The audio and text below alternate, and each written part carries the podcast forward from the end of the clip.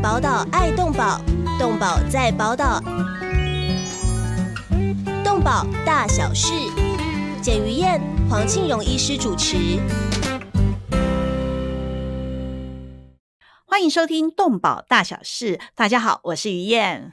哦，我是黄庆龙，大家好。黄医师最近有很多有趣的动保新闻哦，就例如说，有一只红毛猩猩，它宣称是全台湾第一只照超音波产检的猩猩，哎，这是在台北市动物园叫做小乙。其实是因为它怀孕哈，是很多的野生动物其其实都做了超音波的，是，但在这个过程里面要训练，哦训练的让它愿意接受 去做超音波扫描，因为超音波扫描第一个第一个嗯要把毛剃掉哦，啊，不然的话有空气那个音波啊透过。对对，第二个它要接受。嗯啊，而且要他躺，好乖乖躺着，那这些都是都是训练的。听起来匪夷所思啊！一般来说应该是麻醉了吧？麻醉了之后把它刮毛，不用刮毛之完后把它涂全不用一点不胶，然后以前以前那个寿山动物园哈、有一、嗯有一群有一小孩子小小 baby baby 猩猩，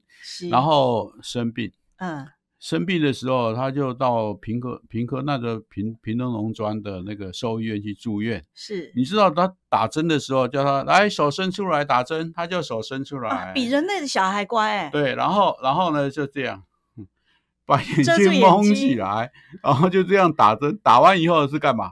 不有的然哭出来。有的吃哦。啊，所以他就很习惯嗯。过来，手伸出来，他要手伸出来，然后但是他很听得懂。很自动的把嗯眼睛蒙起来，就是是这样。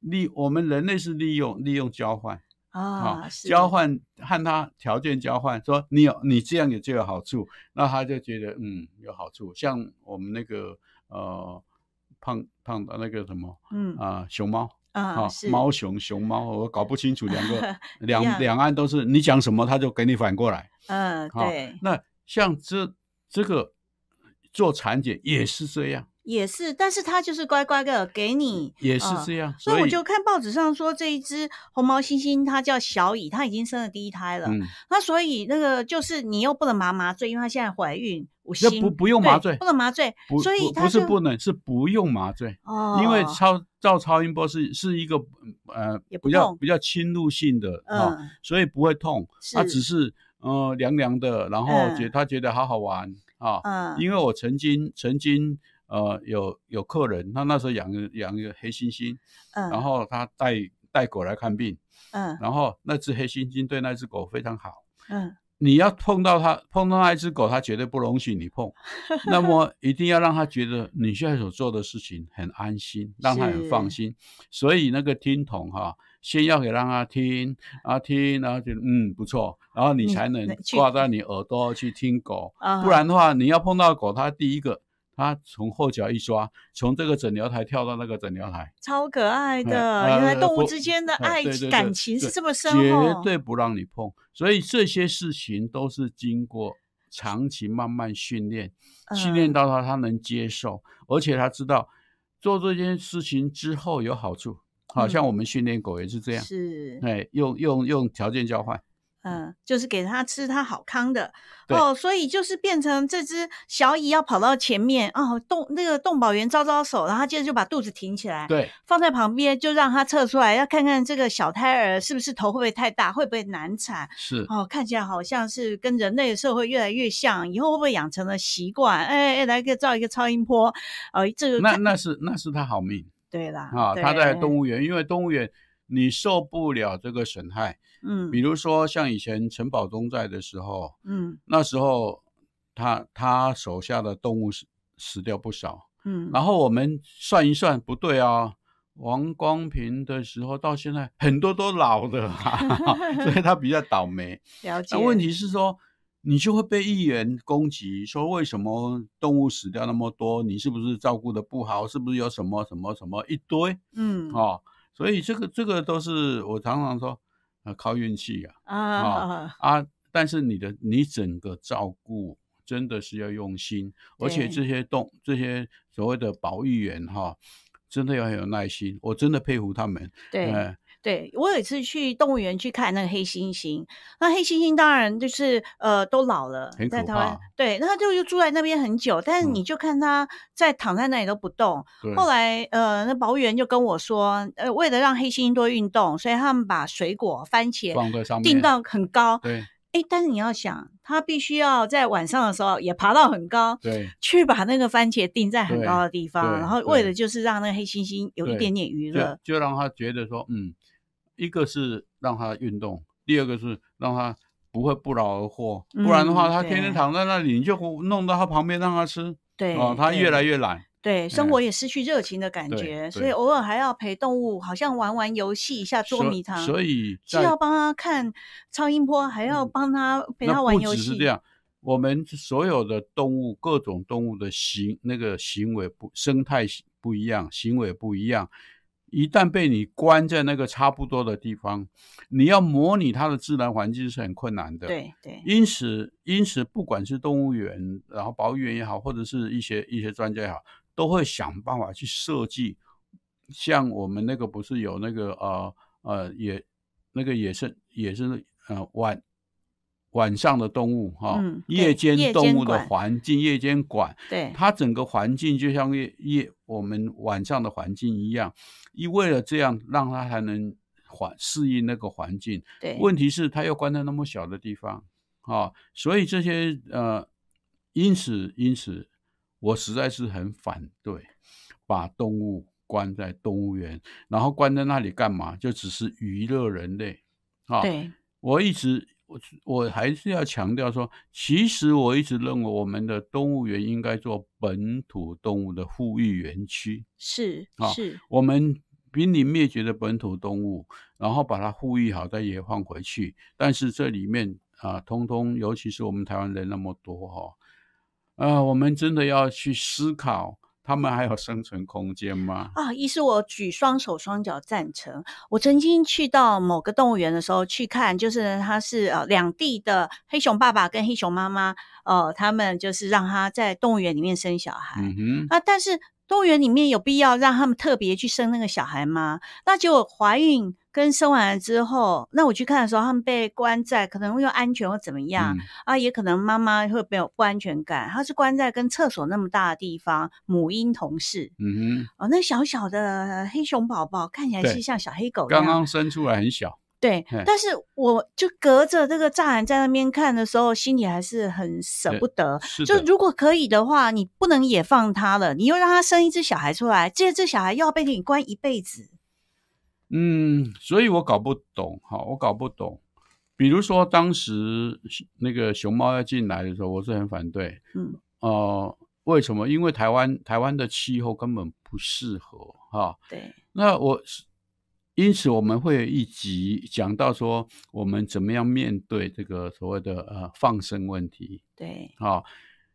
呃，我们是不是可以可以捐款给这些专门做研究，而且适合那个环境的那些那些地方单位去做富裕的工作之后，再也放回去？啊，好，让是它生活在呃更更自由的大自然里面。对，哎啊，实在是不得已，我们就会讲到说，万一我们以后碰到野生动物这个受伤啊，只能救，只能救，急难救助的时候，对，我们该有什么样的采取什么样的态度哈，来做这些工作。做完以后，呃，继续再把它也放回去，这才是是我们真的叫做呃。代替上帝管理世界上万事万物人类的智慧所应该有的啦。是，嗯但是黄医师你有智慧啊。像我们节目叫“动保大小事”，所以我们谈动物保护，很多人就问我们动保是什么。所以这两天这则新闻就被我们就被朋友问了，因为就是在基隆有一个男子，他是二零一七年的时候在阳台上看到有一尾眼镜蛇，恐怖，好恐怖哦！遇到眼镜蛇你会怎样？但是他一先喷热水。接着再喷消毒水，接着用樟脑油下去了，最后这样竹竿戳戳戳，把它杀死了。但他最后又做更不应该，他一定很惊吓嘛。对，但是他最后很得意的把这些的照拍片下来，拍下来嗯抛到网络上面，所以立刻被告发。因为二零一七年的时候，眼镜蛇还是保育类野生动物保育法，所以他被判处徒刑六个月。好险是可以一颗罚金，你看一颗罚金一天一千块，六个月大概是十八万。对，好险是缓刑两年。那哎医生你怎么看这案件呢？所以这里面哈，这里面我我我们还是也会有一起，当你碰到野生动物的时候怎么办？嗯，因为我我们要去思考说，有些野生动物对我们是无害的，嗯，有些野生动物虽然对我们有害，但是它不会主动攻击的。是啊、那有些野野生动物，你只要惹毛它了，那你就要小心，它会攻击你。嗯，那有些野生动物，比如说狮子、老虎，哈、呃，它肚子饿了，真的会把你当食物吃的。对，这些都怎么办？而且你应该怎么避开这些环境，嗯，或者是你到野外去的时候，你要采取什么样的方式，才比较不会去误触？比如说，我们有有那个啊锁链蛇，嗯你平平常在野外看起来就很像，就很像枯叶一样，或者是嗯枯枝一样，对，就在地上，你你不知道，就很容易一踩，那那个被咬到的话，毒性非常强，很快就会挂点。嗯，而哦且就是据说被咬到了，还要立刻拿手机赶快把它拍下来，吓都吓死了。通常通常主要是说，你什么什么样的毒蛇咬到，嗯，用什么样的血清，啊了解，所以要拍下来才能自不是救。不是啊，因为我们在形容形容了半天，医生不知道嘛，嗯，啊，因为呃，我们的蛇毒分成分成一个是神经毒，一个血液毒，一个是混合的了解，啊。是三种。那不同的那个蛇毒有不同的血清去去解毒。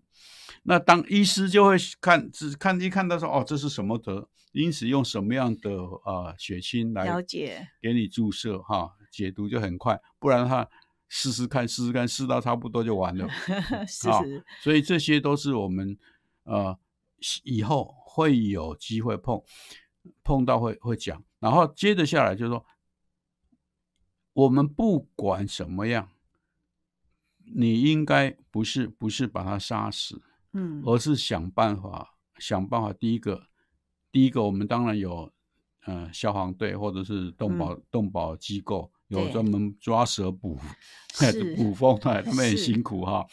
那请他们来抓走。第二个就是用用竹竿稍微弄一弄，它就走了嗯，啊，它就走了。你你不要去挑衅，不不必这么哎害怕，一直喷所有的东西上去，应该是自己赶快跑进来就对了。因为它会到你那边去，表示你那个地方其实它可以是有可躲藏或者温暖或怎么样的地方，把它稍微赶走就可以了哈。嗯，啊，更好的方法是说老实话，对蛇很对蛇并不困难，用一个棍子加一个钩子啊，就很容易压制住。压制住以后，就用用一个笼子让它它就跑进去了哈。嗯，像这些，但是这些很，你真的要自己要小心，不要被咬到 是好是，啊。你把它打死，说老实话，我们一直会有会以后会谈到，比如说我们的猕猴嗯，损害损害农作害，对，那些农民怎么办？对，除非你有国家赔偿啊，让他去伤害什么，到时候我看被被损害多少，请求国家赔偿，除非能这样，不然的话怎么办？他第一个一定是把他赶走，嗯，第二个实在是痛恨的不得了啊，就采取我既然我们公权力不彰，只好动用私刑啊，所以这个是很自然的，他的私刑是什么？我听说有人是做弹弓去射猴子，不只哦是、还有嘞不只是，因为我们尤其是原住民本身就嗯还有猎枪，猎枪，对，啊，或者是很多的他呃以前古法的古法的这个捕捉野生动物的一些器械哦，或方法，笼子啊，各种陷阱都出来了。对嗯哦啊，像我我我们再回到说，比如说流浪狗，嗯，我我们本身有有非常多的人真的受到流浪狗的攻击，怎么办？对，哦，这些都是我们必须思考。是我们的所谓的动保人士一说，哎呀，流浪狗，拜托不要怎么样不要。问题是说，不是每一个人都喜欢、不怕啊，嗯或者是能够能够容忍对，像这些我们必须去考虑。是当我我们最终目标，说老实话，我们制作这个节目也是希望能够教育民众哈，让他好好的去思考，我们怎么样要让流浪狗的数目尽量降到可以忍受，甚嗯至没有。说没有是很可笑的了哈，嗯不可能啦。但是尽量忍受到到可以忍受的程度，然后越少，我们越少，我们和它的所谓的正面冲突越少，对，因此大家就越能接受，嗯，少的动物觉得可爱，哈，像台湾黑熊，嗯嗯，好可爱，对不对？对事实上，台湾黑熊，哎，它真的到你到你家来偷吃东西的时候，你是会怕的。很大，站起来比我啊高那么多，对也是很恐怖的。所以这些都是我们人类的智慧要去思考，怎么样去呃互相相处，或者是碰到的时候该怎么办。是是啊呃，我们刚刚讲到了呃黑呃黑熊、眼镜蛇之外，那刚刚也讲到流浪狗，也有很多流浪狗的故事哦。我们先休息一下，进个广告，马上回来。动物保护工作不仅仅只是关心流浪猫狗而已，而是包括了在天空飞的、地上走的、水中游的各种动物。在专业化时代，从事任何一种物种的保育工作，都需要专业的人才与大量的物资长期的投入，才能显示出成效。成立一甲子的社团法人中华民国保护动物协会所秉持的宗旨是公平、公正、公开、透明、公益，对所有善款都善尽了管理与运用的责任。为了让协会发挥更大的功效，继续为社会做更多的事，急需要社会各界大力支持，捐款专户社团法人中华民国保护动物协会。划拨账号零一二九六六六五，或拨打捐款专线零二二七零四零八零九零二二七零四零八零九。欢迎回到动保大小事，我是于燕。哦，黄庆荣，哎，医师啊，这个是这两天的新闻哦，就是在台南发生了有七只狗在一起，哎，他们平常感情很好，白天睡觉，可是到晚上的时候，只要有一车车一个 o t o b 经过的时候，他们就往后面一边叫啊一边追。最好玩的吗？就有一个大学生，他就因为后面的狗太凶了，一路追他，他吓了一跳就摔车了，说全身都受伤，所以他的阿妈就很心疼，说这在台南公园哦，公园北路附近，他说就是爱心人士长期喂养，所以才会有这么多只狗狗。上个礼拜，呃，上个月还发生了九十二岁阿嬷也被攻击又跌倒的事情，你怎么看这种事呢？狗狗为什么爱爱追车？狗狗追车很正常啊，因为因为他追的时候你，你会尖尖叫，嗯，尖叫以后他就很快乐，他以为你是他的猎物，所以他哦所以他追的更更所快乐。以只要有一次发现了这种高兴，肾上腺素发分泌出来，然后他觉得很 happy 的时候，他以后就常做这种呃、第一个。一个第一个情形是说，他以前被曾经被那个骑摩托车的人去用脚踢啊，或者是用石头打过，所以他怀恨对，啊，碰到这种情形他就要报复。嗯，那第二个当然他觉得是像猎物一样很好玩。好玩。哦，一般狗很容易追车。嗯我们家里小的时候养的狗也也就是这样。嗯呃然后哦、呃后面在做临床兽医师的也都会有不少人嗯问我，我的狗追车怎么办？啊嗯啊，甚至包括我自己，呃，来投奔自由的依依靠我的一只流浪狗，也是追追到后面，让人家觉得受不了啊。嗯所以像这种情形，说老实话，我刚刚不是讲过吗？我们希望没有流浪狗。嗯，那第二个就是你你没有流浪狗之后，你家里养的狗，你也要给它一些教养对，啊、不然的话，像以前我们家小的时候养的是养的狗就很很爱追，嗯，而且还追军车，哦看哦呀，真的是有眼光哎，知道追军车，绿色的车他才追追，追军车，平常他都是他，觉得也都没什哎么。对，那像可是经过你这样严格训练，这么专业的兽医师我那时候还小，还小，读小学的时候，了解哦，所以像这些情形都是在行为上，他觉得说这只狗觉得有有有一种，有的是恐惧感，有的是报复心，有的是觉得好玩嗯，哦。所以动物心理学是这对样。呃，本本身就是我们要了解养它的时候，就是要了解说这只狗要碰到一种乖张的行为，要怎么样去矫正？嗯那像这个，事实上我们我我非常反对，非常反对说我们一些所谓的呃动保人士或者是所谓的爱心人士到处喂狗，嗯喂完以后也不用负责，或者是像呃台南市，台南市是啊、那时候赖清德当市长的时候，拨了拨了不少钱，就是做第一个就是野外的流浪狗数目族群调查之后，我分区由这动保团的负责去做绝育工作，嗯哦，呃，还有有划定有些地方叫做呃重重点重点野放区，我说哦，那个以后三个月就会变成重灾区，就是这个我哦，就是这是的确是有爱心人士去养的流浪狗。不只是政府当时台南市是，他会到那个地方捕捉以后绝育，绝育后再放回去。嗯问题是说，很有些爱心人士，他就从别的地方抓狗来丢到那边，嗯，甚至美其名为野放放生。甚至包括我我所知道了，临近两个县市都会把狗往台南市丢啊啊、上面的上面的嘉义，下面的高雄，哇，这啊台难怪台南发生这种事对情。为什么？因为他们哦，他他有可以做这些，然后我们的经费比较不够，那他有能力、有物力、有财源来做这个工作，因此就就做这些。为什么？为什么我说我们的 TNR 一个就是你必须要封闭的地区，不然的话，嗯你像这样永远永远绝育不完嘛，因为你把这边的狗狗全部都绝没没育了完没、了结扎了啊，其他家里的狗又送继过来了继续。生。对，第二个，狗是狗是有有那个族群啊，有族群生态的。是，你只要是我通常观察大概六到七只一个族群嗯啊，那一旦这个族群固定下来以后，它要不要吃？嗯它要不要生活？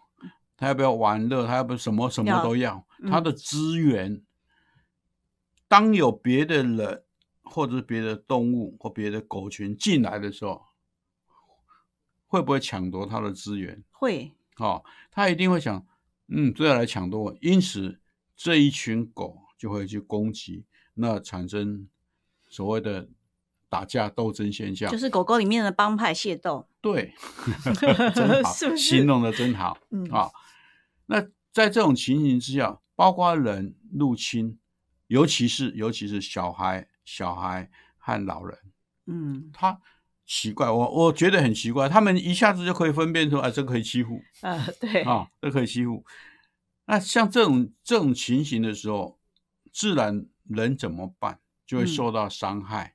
对，啊、那因此我一直呼吁说，我们爱这所谓的爱心人士去喂养流浪狗或流浪猫，你不要光喂养，喂养之后你要想办法，第一个把当地清干净，不然的话，以前我就碰过，他每天下班以后就拿去去去要一堆便当啊，去收集一堆便当，然后呃台北台北市好几个地方他管区，那这样嗯。他就慌慌慌慌会，对，那当地的居民一看就都是便当盒，而且这些狗它吃饭的时候就过来了，嗯，那有就有可能产生误和人产生误会冲突之类的。对，所以你你要为说老实话，我不能阻挡，但是为了之后，你想办法一个清干净，第二个尽量尽量把我们的那个啊喂养对象抓去绝育。对，我们当时说，我我们想办法保这只狗余生，嗯但是。哎，我没有保它后代啊，啊，因为那后代是可以不必生的，是，那我们想办法保它余生，而且这只狗要是哎和人家接触的不错，都有喂的时候，呃，它的行为就自然比较不会那么乖张，比较不是会比较攻稳定。看到人呢就比较和善一点哈，所以这个嗯是我们应该做的。对哎，其啊实是医师就是你不止爱心妈妈，你不要只是喂它，你要负起教养的责任还。有一个，还有一个，新北市政府哈、他弄一个所谓的干净喂食，嗯那就是他去，我我前几天在温州街看到，呃，另外一个他做一个喂，呃，箱子哈、箱子那个里面可以放食物，然后可以让这些狗啊、猫啊跑跑进去吃东西，嗯而且可以遮风避雨，啊嗯啊，这些食物不会污染环境。嗯干净喂食。那我一直认为说，很早以前国外就有。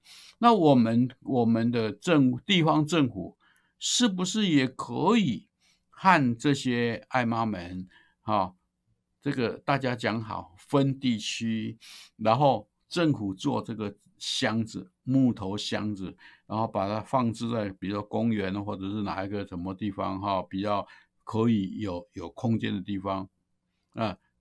固定时间去喂食，对，让这些呃流浪狗或或者猫流浪能够定时在那边吃东西，吃完以后就鸟兽散，各自回家睡觉。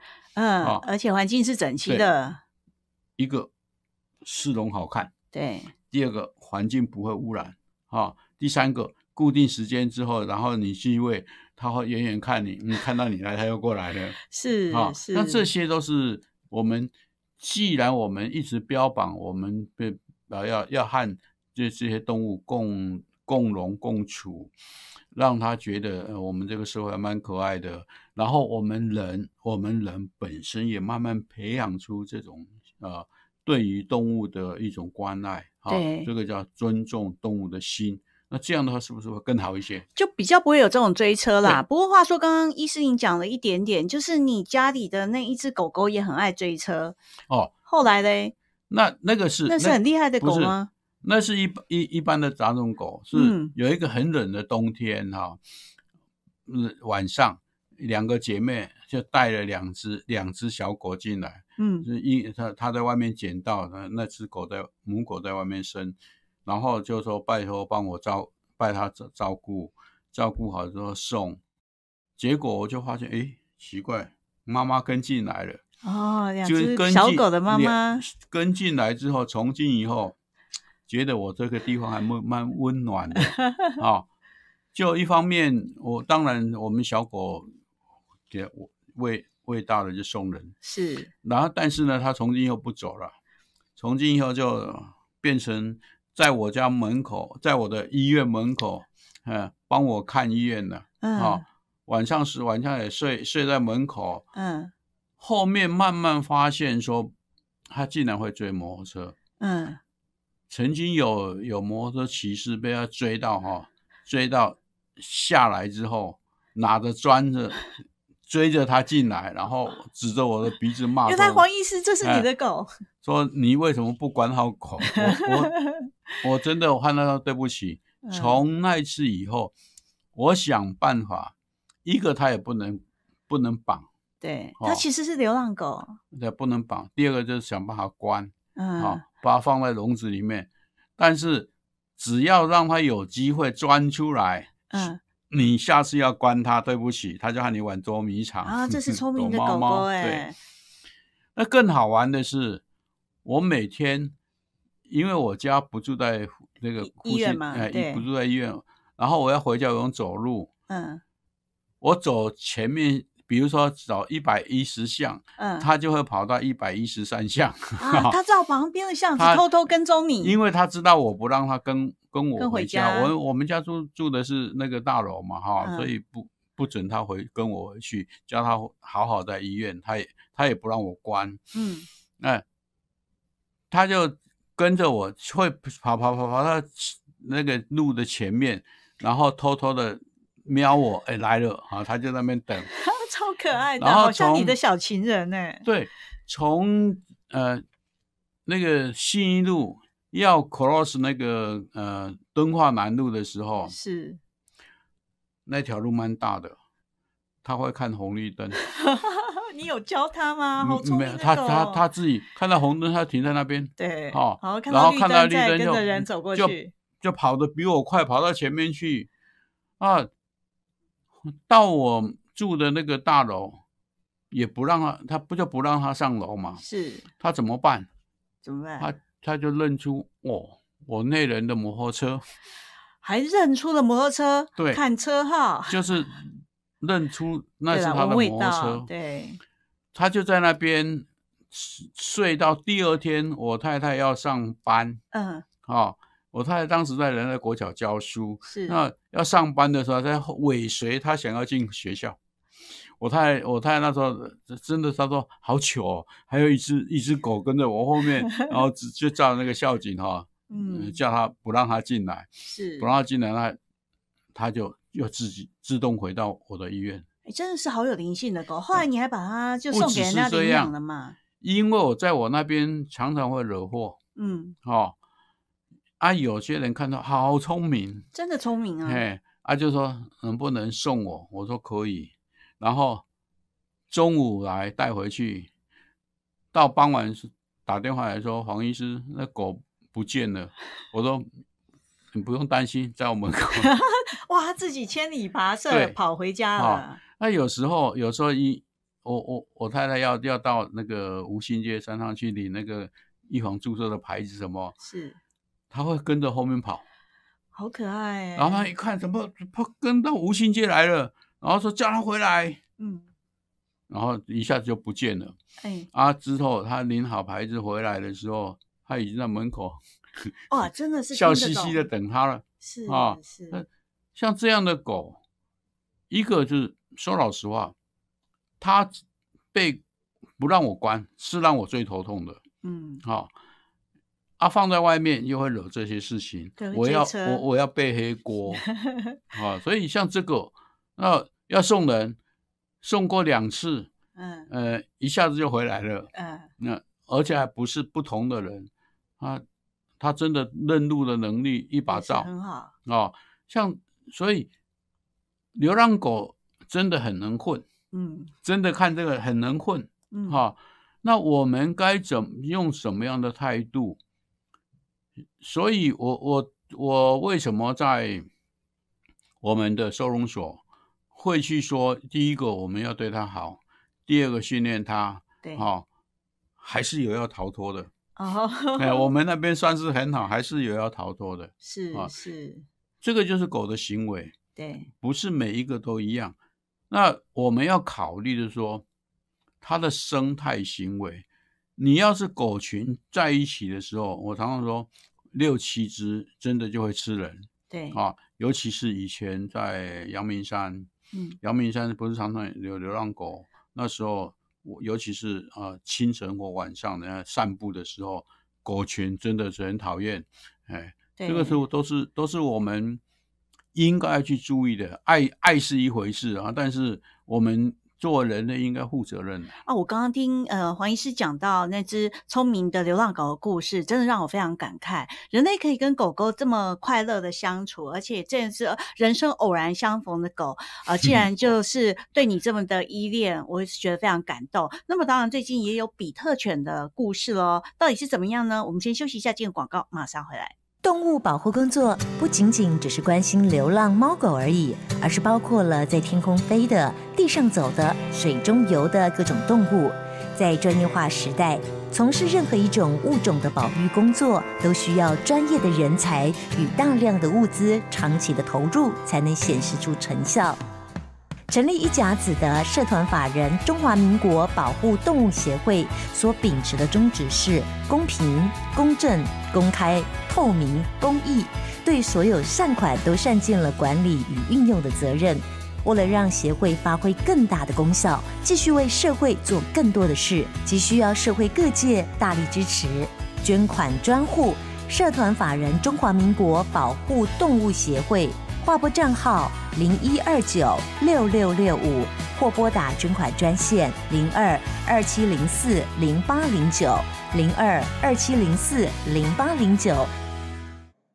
欢迎回到动保大小事，我是于燕。哦，黄俊荣，大家好。哦，黄医师刚刚讲到你那只有灵性的狗哦，灵犬莱西的感觉，呃，觉得莱东啊，是那黄色的呃小土狗，是让人一般的家一般的杂种狗，对，但是嗯非常聪明又有灵性哦。聪明到比我还聪明。知道如何偷偷跟监黄医师回家，还要自己过马路走红绿灯，还要避开你走的巷子，走别的巷子，还要认出太太的摩托车。对，啊，真的是不简单哦。但是话说这两天也是这个狗狗的事情，因为看到在国外，就是呃主人养的比特犬突然就是不知道怎么样就开始攻击他自己，那几只的狗狗就联合去把呃四主哦咬到面目全非，路人抢救了之后，但是回去恐怕那个伤势也是几乎是毁容了。那台湾的比特犬是不是也发生过一些事情呢？那去年农委会主委。呃，陈吉仲他是在脸书上说，未来会指定饲养跟输入输出的动物里面会管制比特犬。那你是怎么看这个事呢？其实比特犬是干嘛用的？嗯，比特犬最初是育种出来打架用的。哦，我斗狗，哈是，我们我们狗互相咬的时候，咬谁咬赢就多少钱，赌赌狗用的，哦，是这样。他看起来的确很无辜的脸啊。不是呃，你看他的表情你以为他很无辜哈？嗯其实就是那那副死相，好，好，对，它本身它育种出来，真的就是用来打架、斗狗用、赌狗用的。嗯那它本身看家能力不强，啊，不太会看家。嗯对人对人，其说老实话，我碰过的比特犬，大部分都感觉到很好，嗯，都很好。很好，是对人对对人对人很好。温和。对啊，你你碰到它什么，它也不不太什么，但是但是看到狗就完了，就啊冲过去，非要打个就是这个搞个你死我活，啊，是。而且都很凶狠，然后体力又好，嗯。它那个个个子不大，但是肌肉非常结实。嗯那问题是说，有些狗的个性，或者是某些时候，让它觉得它必须要保护自己的时候，嗯那可能它的野性就出来了，它它本能逞逞凶好斗 的个性就出来。是那出来的时候，真的，那我们平常碰到碰到的时候，被一咬一定是反抗，嗯一个是一个是很自然的尖叫反抗，那这种声音更能够刺更刺激它，它咬得更厉害。所以啊尖叫就是狗狗冲过来咬你那一口的时候，没有不要吭声，不要吭声，拿个棍子打回去，也不用打它，嗯，那哦怎么办呢？吊起来它就会放。那问题是不可能啊！对啊，平常把从那个脖子捏了以后，捏了以后，从啊从这边捏了以后，对，提起来，它大概就差不多要放掉了。是，所以但是我们也要比那不可它动作快啊，抓到所以它的后所以面，我为什么说我们常常最倒霉的是一个老人家，一个是小孩子，根本没有力气对。啊，一般人吓都吓死对，啊。因此，因此我们在动保法里面有一条，中央主管机关可以公告，一个是禁止饲养的嗯，这个啊犬种对，啊，我我种类动物种类，那这里面我们养比特犬，基本上不是用来看家，那是用来做什么？用来打，用来赌狗哈。但那是早时代啊，对对不对？现在的台从湾赌狗还很多吗？从那时候，从那时候就留下来，因为那就那种狗养的人都说：“哦哟，好棒哦，什么嗯、啊，就送人送人，所以就繁殖繁殖繁殖繁殖下来，它说了，它它不如我刚刚讲的我那只土狗会看家。对，而且忠心耿耿，，对，啊，所以我们养它干嘛？养它干嘛？啊，第一个个子个子短毛，嗯，然后第二个看家的能力很差，问题是很常常惹祸，甚至包括还有他呃载在这个用用用那个小货车载载两只，然后路上看到人不知道怎么搞，就跳下来把人咬一口，哦，嗯，就有这样的，呃或者是说有家里养的，然后呃有有狗从从门口过，冲出来把人家狗咬到重伤，有必要这样子吗？因为哦比特犬是这种狗啊，对它它的个性就是这样，看到狗它就飞飞上去，我就不顺眼，所啪个以要鼠牙，是啊，不愧是毒狗的对好对象那象，这样，而且这个咬力非常厉害哈、嗯那这样的话，我我们要养它干嘛？嗯今天今天我们就要讨论说，你养它养它很好，但是你养了这有没有善尽管理的责任？对，那假如你又没有办法，我说老实啊，我们我们国人养狗不太有教养的观念，嗯认为认为他们应该很聪明，会会知道。像你看我那个过红绿灯不用教他，都知道怎么看红灯。呃哎，那是聪明的狗啊。问题哦是不是每一只的？对哦像我们是不是每一个人都很聪明呢？都像你一样聪明呢？啊没有啊都像黄医师一样热爱动物那个必须必须要去教育。对啊而且培养他什么兴趣是同样的，我们养狗也是要教育，尤其是我们以后讲到小狗的时候，我我我们的我们的狗，嗯我们买狗买猫都是从那个最好是刚断奶，或者是或者买回来自己喂奶，嗯，说以后说比较会听话。是这样问题是这种这种我们饲养的方法对于狗狗或猫的社会化行为是一个很大的伤害。所谓的社会化，就是说他怎么样和他的兄弟姐妹，怎么样和他的父母亲好好相处。对好、对以后以后长大成狗或成猫的时候，出去外面，然后怎么样和其他的狗或或猫对好好相处。对。那这这台语有一句话是讲“揣某跨牛内”，就是说你要呃娶太太的时候要看他妈怎么样。其实养小动物的时候，跨鸟不？对，因两为我以前？有一只猫妈妈，就真的家教很好。它的每只猫哦，就是生出来的小猫，这样可能是天性，它都帮它的什么都舔的非常干净。然后，而且每只猫教出来之后，一断奶之后，那只猫都知道去哪里大小便，制度都教的。所以这里面哈，这里面我们就会就就可以慢慢发现说，你要让这个小狗、小猫和它的母亲嗯，相处的时间越长久，那么它母亲很多行为，狗教狗非常快，对。啊，猫教猫也很快，对。